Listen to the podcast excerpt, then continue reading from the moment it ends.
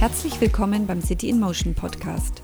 Wenn ihr Mobilität gestaltet, wenn euch lebenswerte Städte am Herzen liegen und wenn euch klar ist, dass erfolgreiche Mobilitätskonzepte mehr sind als eine gut gemachte App, dann seid ihr hier richtig.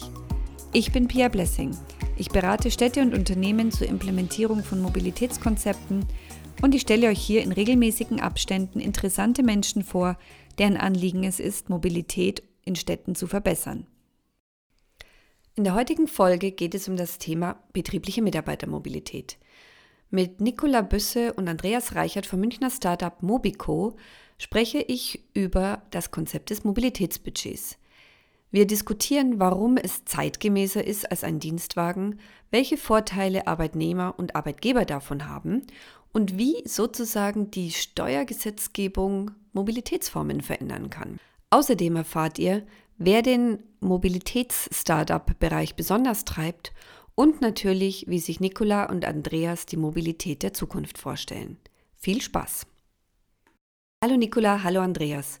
Ich freue mich sehr, dass wir hier heute in den Räumen von Mantro zusammensitzen, um über Mobico zu sprechen.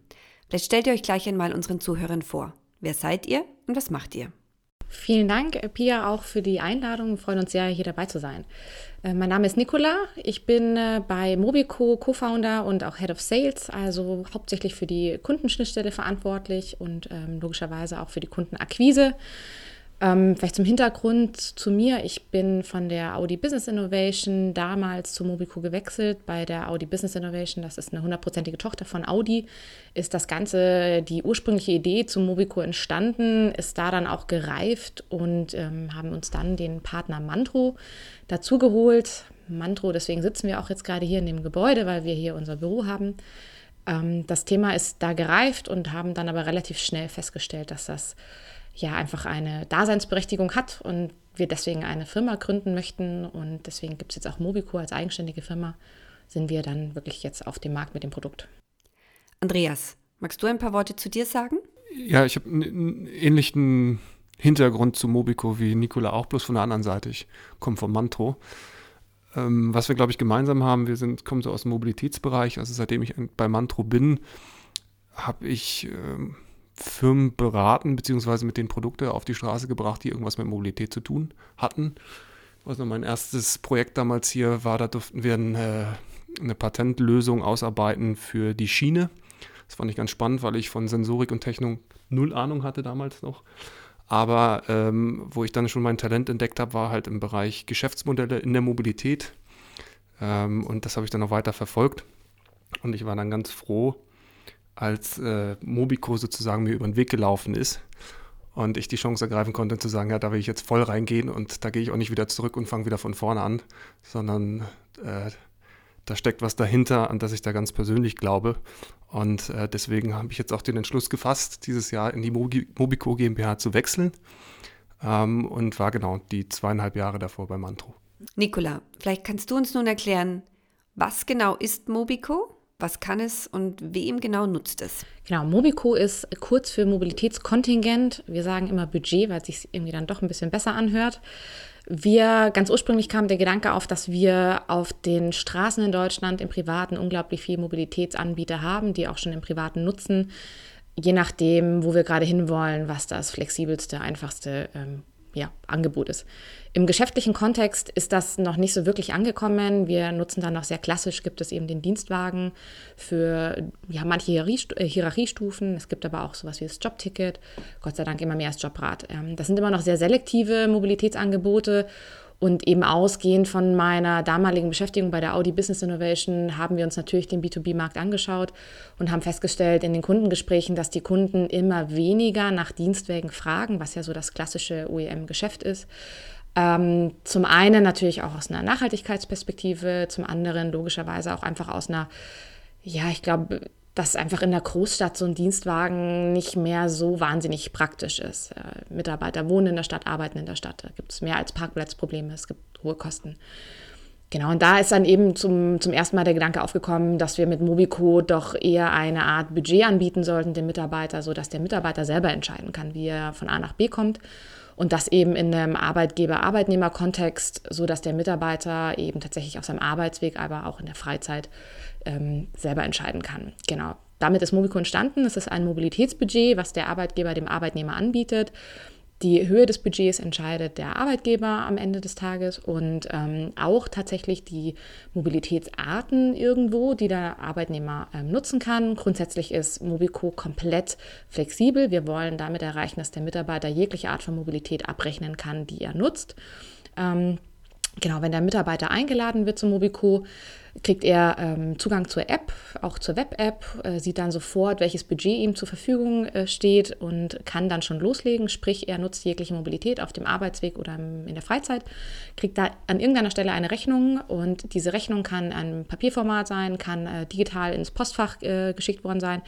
Diese Rechnung erfasst er mit Mobico, macht dann noch eine Angabe, ähm, beispielsweise, ob das jetzt eine Privatfahrt war oder ein Arbeitsweg. Das ist steuerrechtlich nochmal sehr relevant und wichtig für uns. Und ähm, am Ende des Monats, wenn der Monat abgeschlossen wird, läuft automatisch der Mobico-Steueralgorithmus darüber und ordnet eben die Ausgaben der richtigen Besteuerung zu. Da ist wieder der Stichpunkt äh, geldwerter Vorteil immer ganz wichtig an der Stelle. Genau, und dann wird eben automatisch vom Algorithmus eine CSV-Datei erstellt. Diese Datei enthält alle Informationen, die das Lohnbuchsystem wiederum braucht. Ähm, die Datei wird ins Lohnbuchsystem vom Kunden äh, hochgeladen und der, das Lohnbuchsystem versteht, auf welchem Gehaltszettel welche Mobilitätsbudget-Rückerstattung stattfinden muss und in welcher Versteuerung. Wie funktioniert es also konkret? Angenommen, ich bin ein Mitarbeiter, der sich bewusst gegen einen Dienstwagen entschieden hat und mein Arbeitgeber bietet mir in meinem Vertrag ein Mobilitätsbudget an. Dann würde ich mir wahrscheinlich zuerst einmal ein MVG-Monatsticket besorgen und dann würde ich aber zusätzlich auf bestimmten Wegen auch andere Verkehrsmittel nutzen, zum Beispiel ein Carsharing-Fahrzeug, wenn ich zum Flughafen muss, ein E-Scooter, wenn ich mal spät dran bin und ein Stück zu Fuß gehen müsste oder auch mal ein Taxi zum Kunden. Wie mache ich das genau? Wie reiche ich diese Rechnungen ein? Also vorab noch, man muss das ein bisschen differenzieren tatsächlich und das ist auch sehr wichtig, ist auch wieder ein steuerrechtlicher Hintergrund. Ähm, bei Mobico, wie das Produkt auf dem Markt ist aktuell, geht es wirklich um einen Benefit für den Mitarbeiter zusätzlich zum Gehalt. Sprich, wir sprechen immer vom Arbeitsweg und von der Freizeitmobilität. Wir sprechen nicht von der geschäftlichen Mobilität. Vielleicht auch an der Stelle okay. nochmal noch nicht. Ähm, da geht der Andreas vielleicht gleich nochmal drauf ein. Genau, also es geht wirklich um diesen Benefit, wie komme ich in die Arbeit und wie bewege ich mich in meiner Freizeit. Die geschäftliche Mobilität ist ein bisschen anders betrachtet, hat auch erstmal keine lohnsteuerrechtlichen Implikationen, sondern Mobico wirklich für den Arbeitsweg. Auf deine Frage nochmal, tatsächlich, wenn der Mitarbeiter, und das ist ein, ein, Use Case, den wir oft sehen, ist wirklich dieses, ich möchte von meinem Dienstwagen, ich möchte den nicht in Anspruch nehmen, ich möchte eine Alternative haben. Dann ist bei den Firmen es handelt sich da dabei meistens, wir nennen das mal ganz gerne Motivationsfahrzeug, weil das ist ein Fahrzeug, was der Mitarbeiter eigentlich für die dienstlichen Zwecke gar nicht mehr so wirklich braucht. Sprich, er nutzt das eigentlich nur noch für die privaten Zwecke. Insofern müsste er vielleicht dann doch nicht wirklich diesen Dienstwagen haben. Ähm, und deswegen ist so eine Alternative in Form eines Mobilitätsbudgets für diesen Mitarbeiter total gut geeignet, weil er vielleicht sogar auch noch in der Firma ein Poolfahrzeug hat, was er dann eben für die dienstlichen Fahrten nutzen kann. So, ähm, wir sprechen hier nicht von Vertriebsmitarbeitern, die diesen Wagen wirklich brauchen und dementsprechend mit einem Fahrzeug einfach flexibel unterwegs sind. Genau. Zum Dienstwagen. Hat denn das nicht mehr so hohe Interesse an einem Dienstwagen auch mit der jüngeren Generation zu tun? Ihr seid ja beide durchaus jung. Ähm, also ich erinnere mich, als ich vor 15 Jahren zu einem Arbeitsvertrag ein Dienstwagenangebot hatte, da habe ich mich schon riesig gefreut und mich fast auch ein bisschen geschmeichelt gefühlt. Aber über die Jahre habe ich auch gemerkt, dass der Dienstwagen als Incentive gar nicht mehr so richtig zieht, oder? Hat denn diese Veränderung im Bewusstsein auch zur Idee für euer Angebot geführt?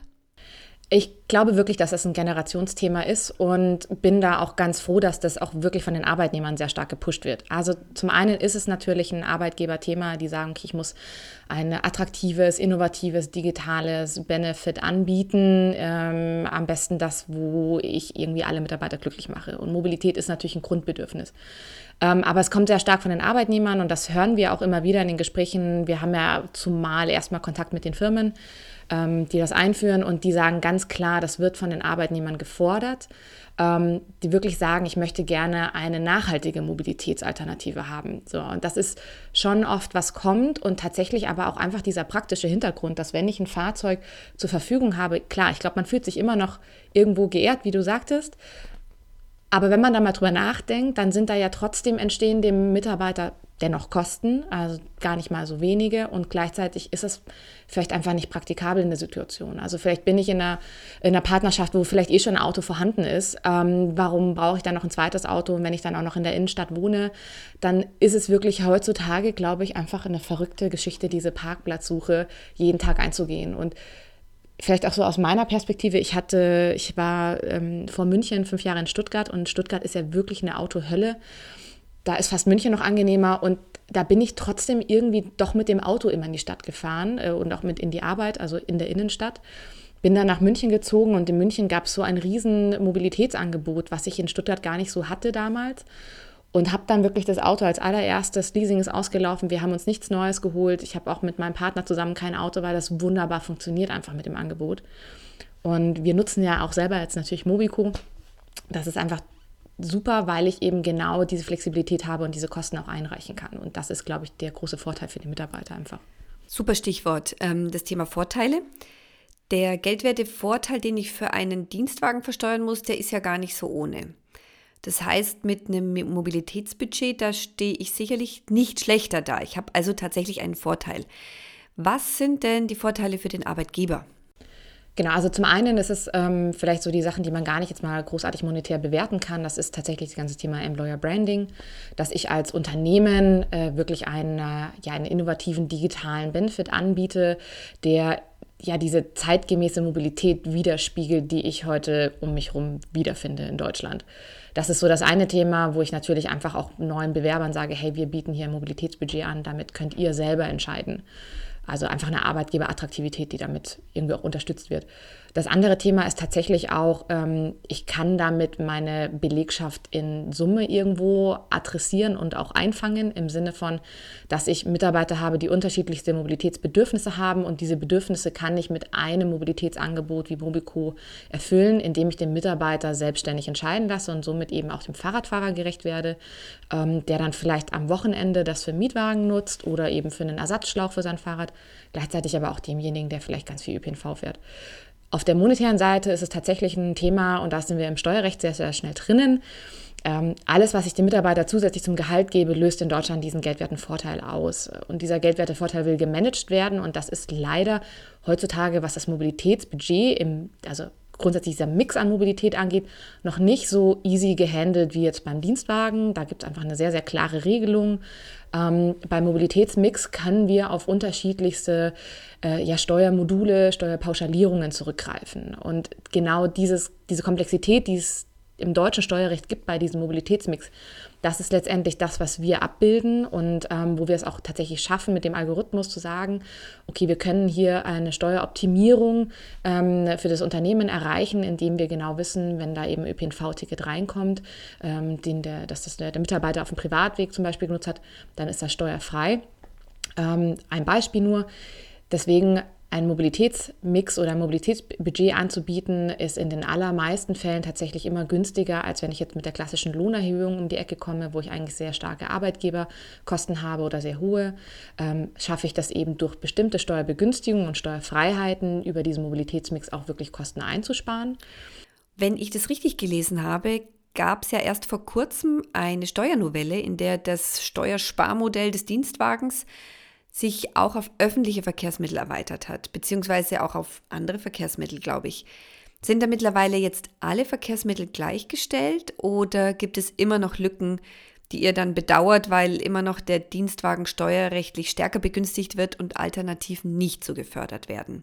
Ähm, genau, in der Tat ist das also super positiv erstmal, dass eben seit dem 01.01.2019 es die Steuerbefreiung gibt, ähm, wenn ich eben das zusätzlich zum Gehalt bezuschusse Fahrten im ÖPNV, also im öffentlichen Personennahverkehr, ähm, Personenfernverkehr, Arbeitsweg auch. Also das ist schon einmal ein Riesenschritt gewesen, dass das steuerbefreit ist. Ähm, da wird noch im klassischsten Sinne tatsächlich von der ja, Personennahverkehrinfrastruktur ausgegangen, also wirklich Bus, Bahn, ähm, Tram, S-Bahn, äh, aber jetzt auch tatsächlich Fernbusse auf dem Arbeitsweg. Das ist so auch neu. Ähm, es geht in die richtige Richtung. Aber wenn man natürlich jetzt Richtung Nachhaltigkeit guckt und das vielleicht auch, das möchte man ja damit incentivieren auch natürlich, dann würden wir uns persönlich schon auch wünschen, dass es da noch weitergeht und dass man klar auch sowas wie Bike-Sharing ähm, tatsächlich auch in diese Steuerfreiheit mit aufnimmt oder generell Sharing-Ansätze sagt, okay, vielleicht muss das nicht steuerfrei, aber steuerbegünstigt werden. Also es gibt, glaube ich, sehr, sehr viele Mobilitätsangebote heutzutage, die es sich absolut lohnt, da tiefer reinzugehen, sich Gedanken zu machen, warum möchte ich als Arbeitgeber ähm, oder als, ja, als äh, in der Politik dementsprechend verschiedene Mobilitätsarten ähm, nochmal incentivieren, dass die stärker genutzt werden. Ähm, und da ist viel Dynamik gerade auch drin. Äh, also wir sehen, dass sich da was verändert und dass da auch wirklich viele Akteure am Werk sind. Das ist total gut. Ich glaube, ich geht in die richtige Richtung. Ähm, ja, ich bin da grundsätzlich ein ungeduldigerer Mensch. Ich würde mir wünschen, dass das schneller geht. Mhm. Aber ich glaube, da, da geht es in die richtige Richtung. Und es wäre natürlich gut, wenn insgesamt Mobilitätsbudgets nochmal vereinheitlicht versteuert werden könnten und man dann nicht eben so einen Riesenstrauß aufmachen muss. Jetzt hast du schon die Incentivierung durch das Steuerrecht angesprochen. Gibt es zusätzlich auch eine Incentivierungsmöglichkeit für nachhaltige Verkehrsmittel vom Arbeitgeber aus?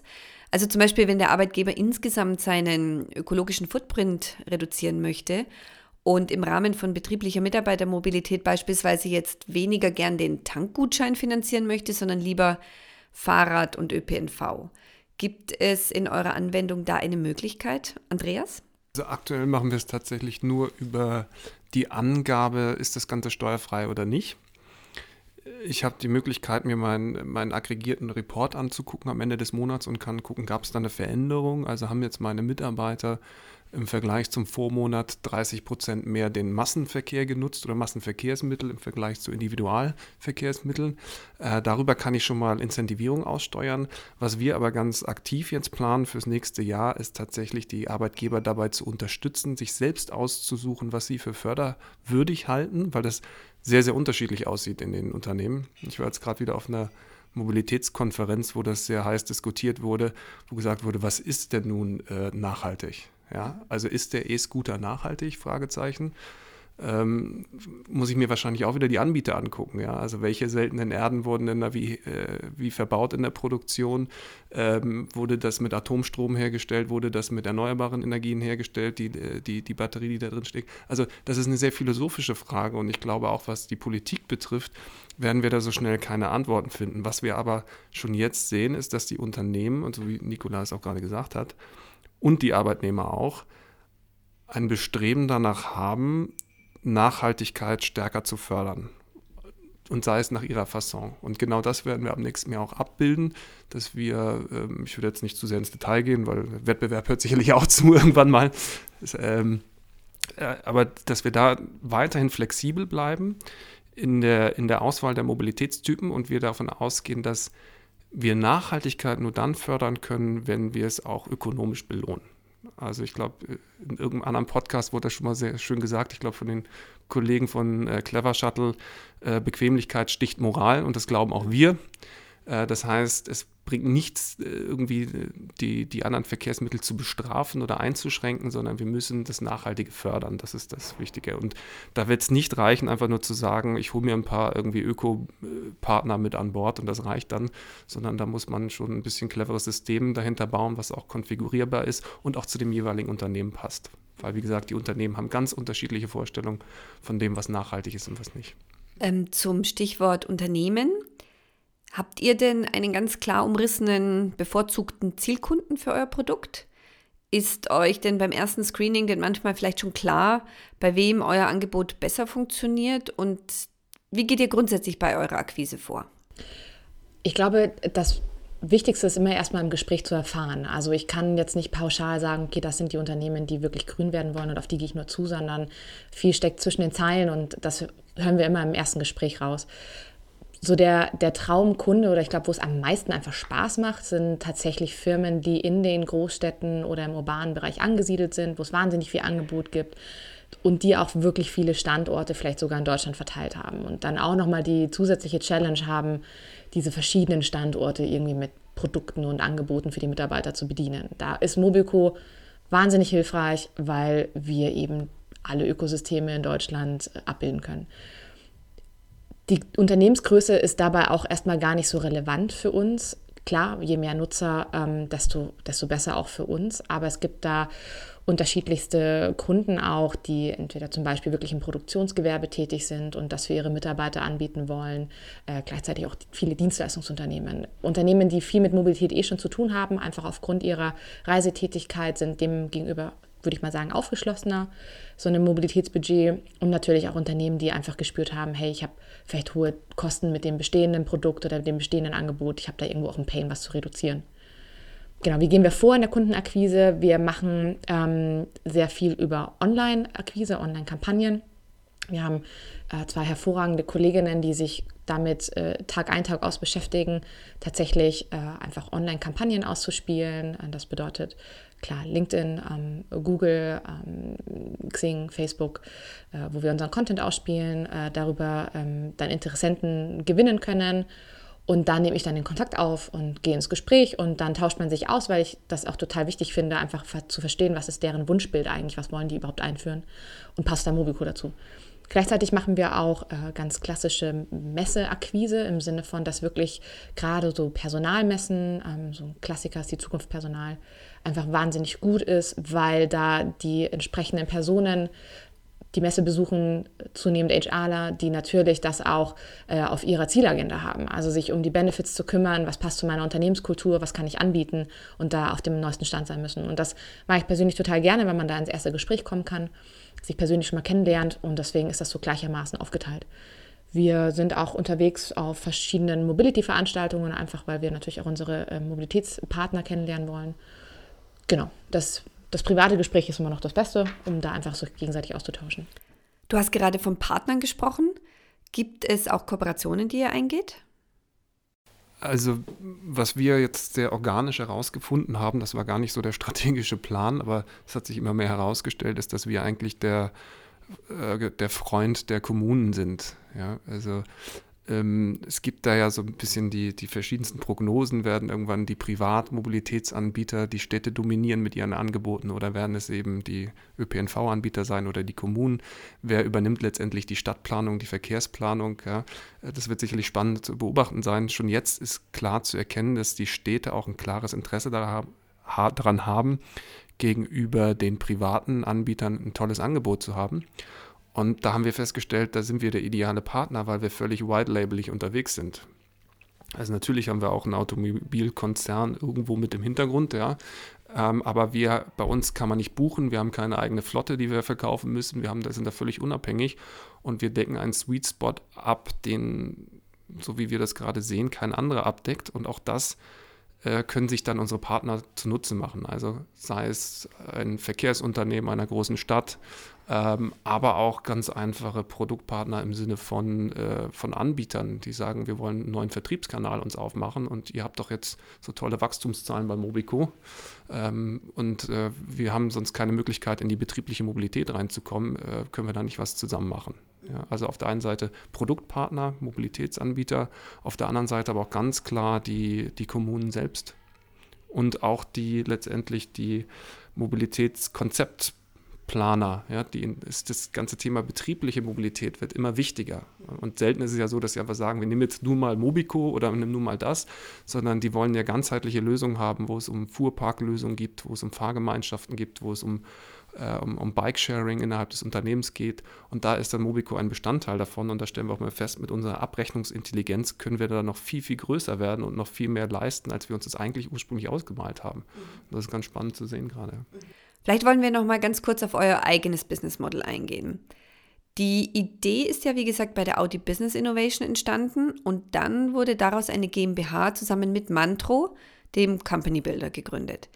Wie seid ihr im Moment finanziell aufgestellt? Wie sieht euer Businessmodell aus und wie sieht euer Setup für die Zukunft aus? Ähm, jeder, der ein bisschen recherchiert, wo irgendwelche Gelder fließen, gerade aktuell im, im Mobility und Travel Tech, der sieht, dass es nirgendwo seit, ich glaube, 2017 mehr Corporate Investments gibt als in diesem Bereich. Also das heißt, die meisten Startups, ähm, wenn man da mal hinterguckt, steckt irgendein großer Mobility Provider dahinter.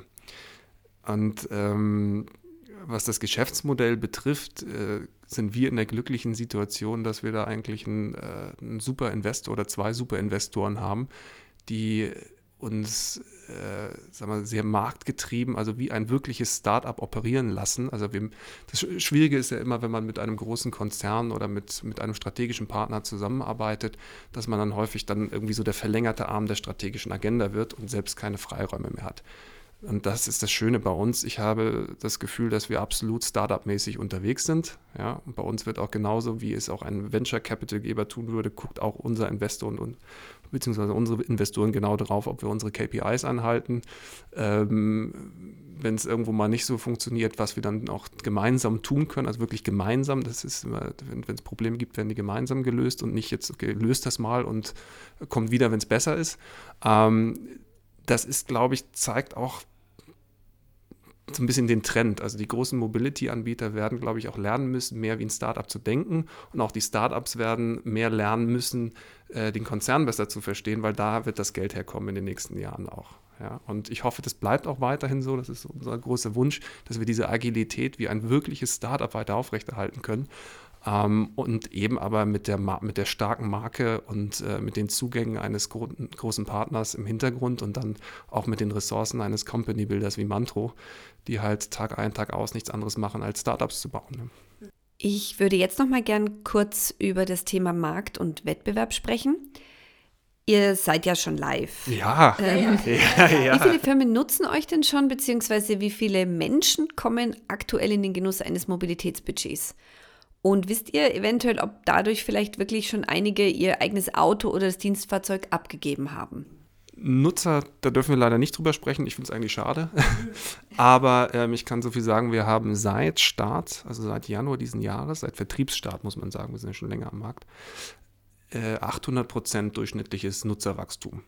Also auch das ist, glaube ich, selten bei so einer Corporate äh, Joint Venture Ausgründung. Wir performen gerade über unseren Zielen. Das hört man ja auch sehr selten, aber wir sind sehr zufrieden aktuell.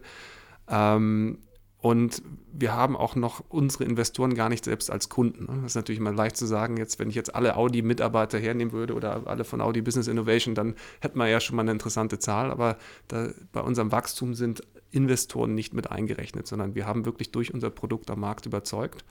Und ich glaube auch nicht, dass ich jetzt irgendwas Falsches erzähle, aber wir sind auch die Ersten am Markt gewesen. Also wir haben da ganz klar den First Mover Advantage auch noch.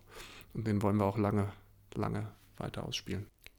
Wer sind denn eure Wettbewerber, die sich im gleichen Markt bewegen? Das sind auch Mobilitätsanbieter, die Deutsche Bahn.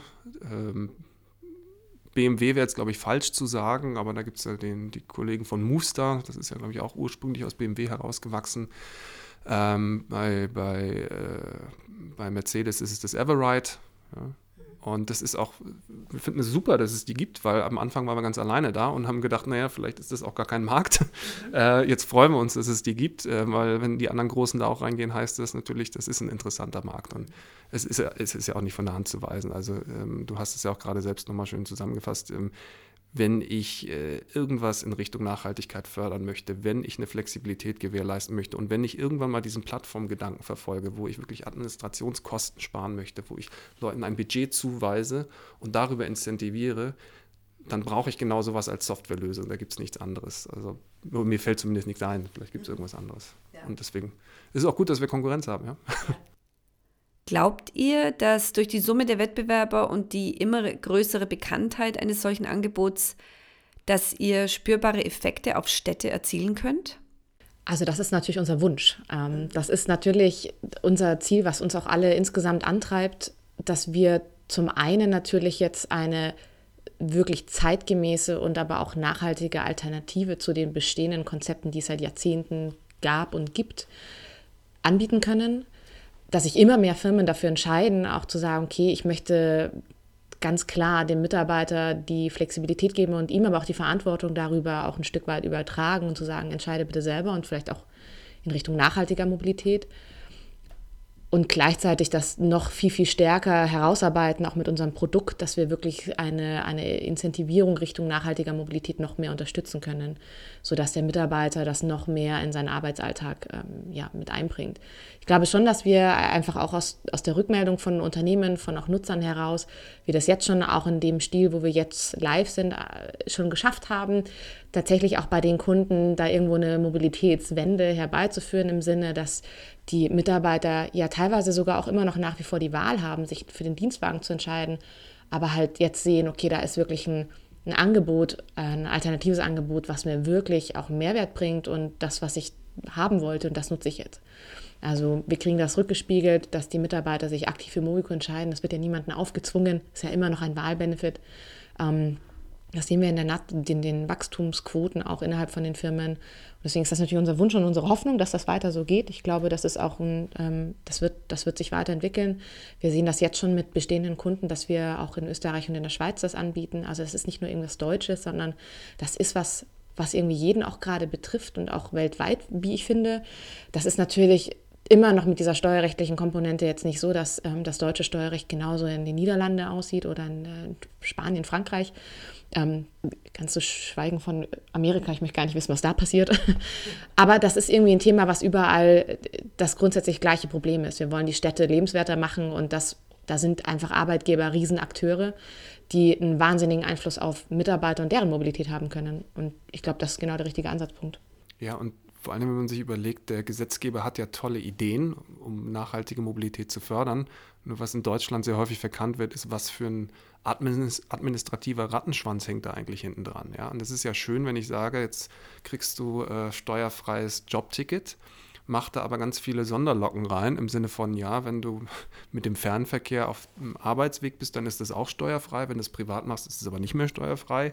Dafür darfst du aber den äh, Regionalverkehr nutzen. Das ist auch im Privaten steuerfrei. Also wenn ich da jetzt Lohnbuchhalter wäre und diese Belege einsortieren müsste, da würde ich ganz schnell zu meinem Arbeitgeber sagen, ja, das ist zwar toll, dass das alles gefördert wird, aber tut mir einen Gefallen und gebt den Mitarbeitern einfach mehr Gehalt, weil das ist einfacher. Mhm. Also deswegen sieht man jetzt schon, wir sind ja durch diese Softwarelösung, die wir gebaut haben, der verlängerte Arm des Gesetzgebers an der Stelle. Und äh, ich glaube, diesen Effekt, je stärker wir wachsen und auch unsere Konkurrenz wachsen wird, desto mehr wird man diesen Effekt auch spüren. Wir unterstützen ja damit das Angebot der Verkehrsunternehmen, wir unterstützen das Angebot der Unternehmen, die auch steuerlich gefördert werden. Ihr beiden, wir kommen jetzt langsam zum Ende des Gesprächs. Ich hätte sehr gerne von euch beiden noch ein kurzes Statement zur Frage, wie stellt ihr euch die Mobilität und damit auch die Stadt der Zukunft vor, so in den nächsten 20 bis 25 Jahren? Das ist eine gute Frage. Ich habe mich versucht, äh, schon zu inspirieren zu lassen von dem Kollegen von Clever Shuttle. Das fand ich schon auch ganz schön.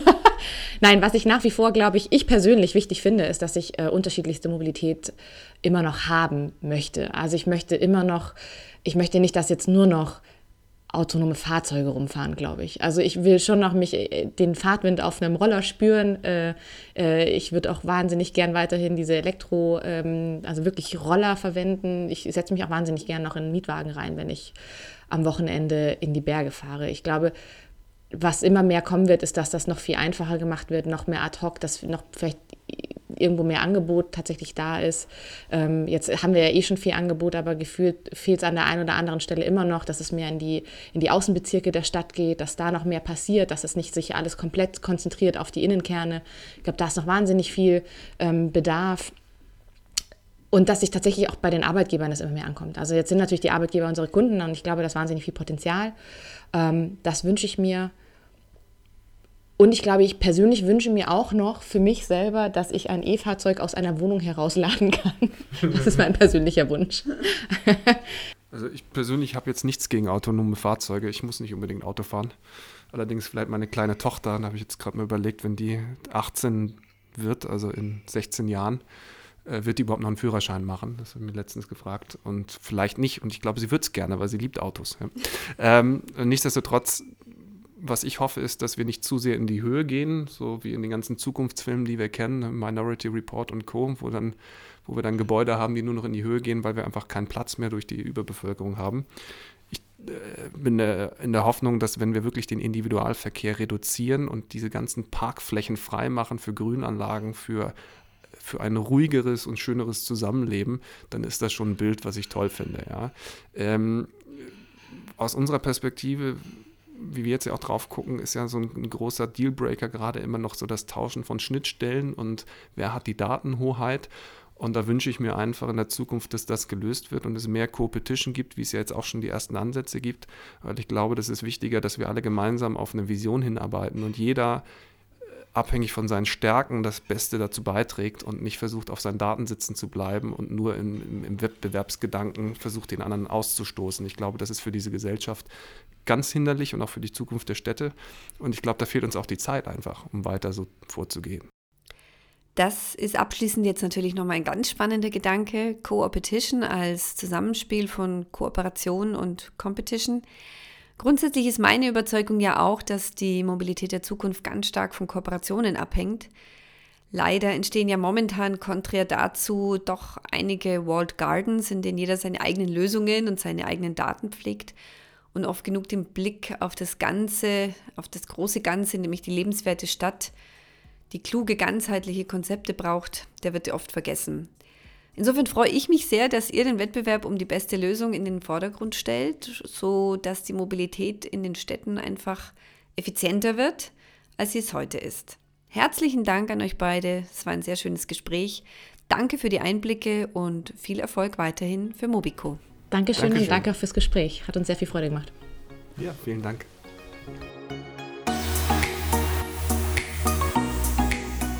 Wenn euch mein Podcast gefällt, dann freue ich mich, wenn ihr alle zwei Wochen zu einer neuen Folge vorbeischaut, ihn am besten auf der Plattform eurer Wahl abonniert, ihn euren Freunden und Kollegen empfiehlt und mir eine positive Bewertung dalasst.